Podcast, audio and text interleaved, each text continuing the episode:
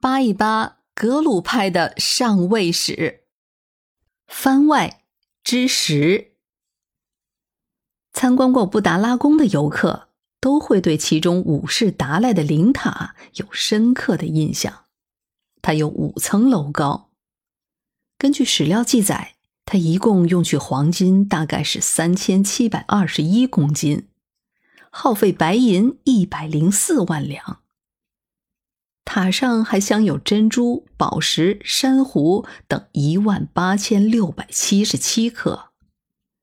在塔坪内安放着五世达赖喇嘛的法体，并且还藏有释迦摩尼的舍利和宗喀巴的牙舍利这些稀世珍宝。藏地称这座灵塔为赞木耶夏，意思就是这塔的价值抵得上半个世界。所以，它又被称为世界一世，也就是倾尽世界的财富，只为装饰这一个灵塔。在藏地旅游，我们经常可以看见各种的灵塔或是佛塔。那今天咱们就聊聊这个灵塔。灵塔是从佛塔衍生而来的，源自于印度，在梵语里称为苏堵波。它最初也是埋葬遗骸的坟冢，大概也就是将墓室的顶儿演变成穹隆形的。在印度，最早的塔就是一个突出地面的大圆丘，不过不是土封，而是砖石砌筑的，这一看就是有地位的高贵人家的，所以这主要是王公贵族们采用的丧葬形式。佛教创立之后，因为释迦牟尼本身就是王子身份，所以他的丧葬形制也就采取了这个方式。后来渐渐就演变成了纪念佛陀的方式。佛陀涂皮，也就是火化之后留下了许多珍贵的舍利。为了争夺这些佛舍利，印度社会甚至还一度陷入了混乱的纷争，这才有八分舍利的故事。也就是这些舍利最终被分成了八份。为了纪念释迦牟尼佛，并且保存他遗留的舍利，人们就根据他生前的几件重要事迹，分别修建了八座形状各异的舍利塔。也就是如来八塔，这如来八塔的建立，标志着具有佛教意义的印度苏堵波的正式形成。之后，佛法所到之处，就都少不了佛塔这一宗教建筑了。后期的佛塔形制和内涵，几乎都是以这八大灵塔为模板的，而同时。在那些没有能够得到舍利的很多地区，也逐渐出现了所谓的善事八塔。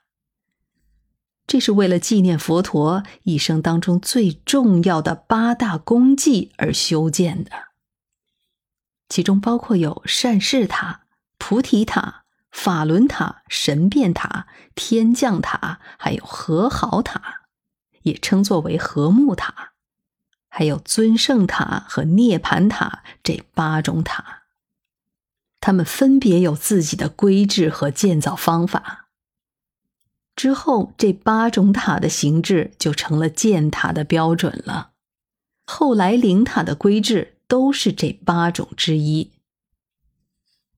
到了阿育王时代，他不仅修缮古塔，还将八大舍利塔中的佛舍利取了出来，重新分配。号称要建八万四千个新塔供奉，并且开枝散叶的流通到了各地，也就将佛塔这种建筑推广开来了。我们知道，佛教进入藏地，经过了和本教近千年的争斗，逐渐占据了上风。不过，本教的不少习俗也被佛教吸收了。本教是有所谓的衣舍，藏语中称为康布兹巴，这就有点类似于楼房的模型，也是祭祀用的。虽然它的形制和佛塔不一样，但功能类似。通过了长时间的相互渗透，最终就形成了藏传佛教的灵塔体系。简单说，内藏人体遗骸的，包括像法身、舍利、指甲或是头发等等，这些都称之为灵塔；而没有遗骸，只有其他物件的，像经书、佛像或是法器等等，这些就简单称作为佛塔。再有些特别的，像供奉肉身的，称为肉身灵塔；供奉舍利的，就称为舍利灵塔。在藏地，通常的灵塔都是肉身灵塔，这是藏地独有的，只有少部分是舍利灵塔。我们再回来看看五世达赖的灵塔。他的灵塔是菩提塔的规制，而在他的灵塔殿前还有八尊完整的善事八塔，这就算是比较完整的展现了佛塔和灵塔的种类。另外，大多数人可能没有注意到，五世达赖的灵塔叫金质灵塔，不过它可不是通体纯金打造的，其实是木质金面儿。也就是木头架子内外敷金装，与他同时代的四世班禅是金银混合的灵塔。他此前四世的达赖、三世的班禅，再包括宗喀巴，他们都是银质灵塔，而以后的几世达赖和班禅也就都是金质灵塔了。正是那位蒂斯桑杰嘉措。他对造塔的体量和尺度进行了统一的规定。佛塔上大的度量单位称为恰庆，小的叫恰琼，最小的叫恰产。一个恰庆等于三个恰琼，一个恰琼等于四个恰产。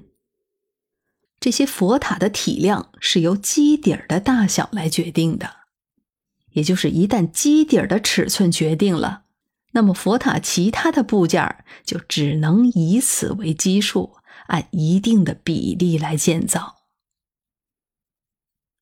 不过，西藏现存的最早佛塔，据说是在吐蕃年代遗存的，也在布达拉宫，就位于法王洞的西侧。